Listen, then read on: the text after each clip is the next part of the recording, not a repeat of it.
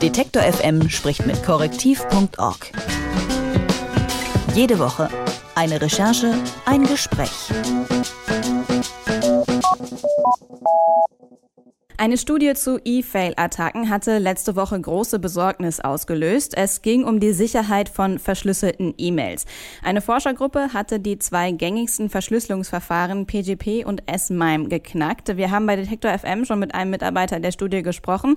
Der hat uns erklärt, wie sie die Verschlüsselung geknackt haben, wie man sich schützen kann und vor allem, dass Privatleute eigentlich nicht betroffen sind. In vielen anderen Medien wurde das Thema, sagen wir mal, reißerischer behandelt. Das Recherchenetzwerk Netzwerk Korrektiv hat die Reaktionen der Medien einen Faktencheck unterzogen. Ludmila Vasseva erzählt mir, was denn an den Berichten der Presse dran ist. Hallo Ludmila.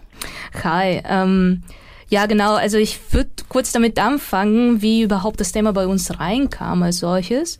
Ähm, und zwar, also das letzte Woche Montag kam ich ins Büro und kaum habe ich den Rechner sozusagen angemacht und lese ich in unserem Teamchat, von einem Kollegen Post, ja hier, ich habe so einen Artikel von der Electronic Frontier Foundation hier. Also die sagen irgendwie, E-Mail-Verschlüsselung ist kaputt und wir sollten die ganzen Plugins zu verschlüsseln ähm, deinstallieren oder zumindest ausmachen, weil dann auch alte verschlüsselte E-Mails jetzt nachträglich entschlüsselt werden können. Da haben wir natürlich irgendwie so, so weitergeguckt, was dann verschiedene ähm, auch Medien, also oder verschiedene äh, Organisationen darüber berichten. Also kurz darauf kam, oder so zwei Stunden später, glaube ich, so ungefähr war das so ein Artikel von der Süddeutschen mit dem Titel Verschlüsselte E-Mails sind nicht sicher. Ähm, und dann, glaube ich, so 20 Minuten drauf ungefähr war das auf dem Twitter-Feed zu verfolgen, ähm, hat der Forscher auch die, ähm, das offizielle Paper äh, veröffentlicht, ähm, meinte so, ja, hier unser äh, Informationsembargo ist gebrochen worden und ähm, hier so die alle Details so. Und ich meine, also dieses ähm, ganze Ding mit so Responsible Disclosure nennt sich das in der Sicherheitsforschung, dass erstmal, wenn so ein Problem entdeckt wird, erstmal die ähm, Herstellerinnen von der betroffenen Software kontaktiert werden und denen die Möglichkeit gegeben wird, ähm, die Probleme zu schließen, bevor man überhaupt mit diesem ganzen Thema in die Öffentlichkeit geht. Das ist total sinnvoll. Ne? Ähm, ähm, und das ist aber meiner Meinung nach so ein bisschen unglücklich gelaufen. Also das, das haben die natürlich auch schon seit Monaten, waren die in Kontakt mit den Herstellern von gängigen E-Mail-Programmen.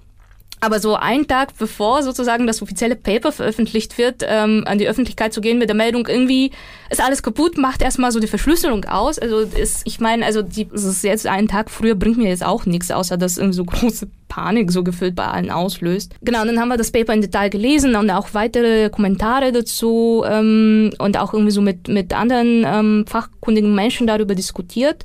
Und irgendwie sind wir zu der Schlussfolgerung gekommen, ähm, so ein bisschen was auch in die Richtung geht, was der Herr Sumrowski ja schon letzte Woche bei euch erzählt hat.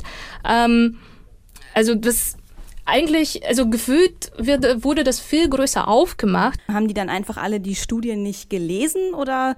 Ja, also das kann natürlich auch sein, weil ich mir vorstellen kann, dass das jetzt nicht, also sich jede und jeder Journalistin und Journalist jetzt mit dem Thema E-Mail-Verschlüsselung auskennt.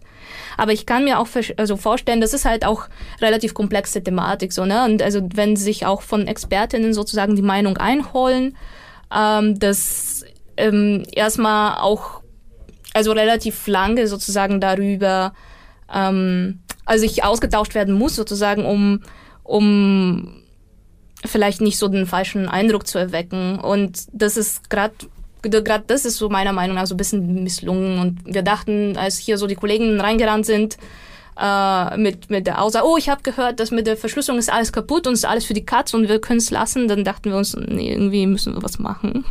Also waren die Reaktionen auf diese Berichte schon auch von den Lesern dann eher so Panik?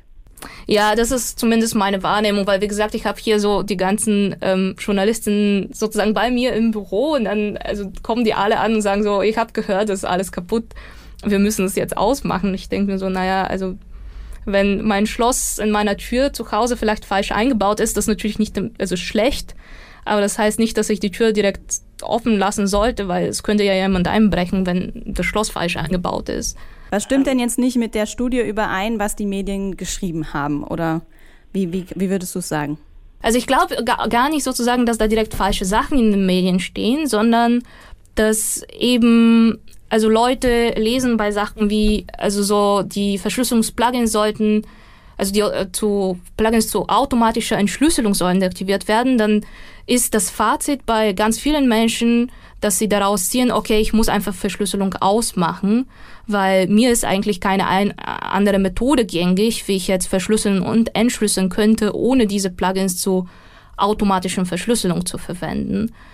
Ähm, beziehungsweise, genau, also eigentlich das Hauptproblem meiner Meinung nach war eben, äh, es ist natürlich schlimm, dass verschlüsselte Nachrichten im Nachhinein entschlüsselt werden können, aber das Hauptproblem war, dass die Forscherinnen geschafft haben, ähm, eben solche Rückwege ähm, zu öffnen, auf die dann die entschlüsselten Nachrichten zu denen zurückgelingen konnten.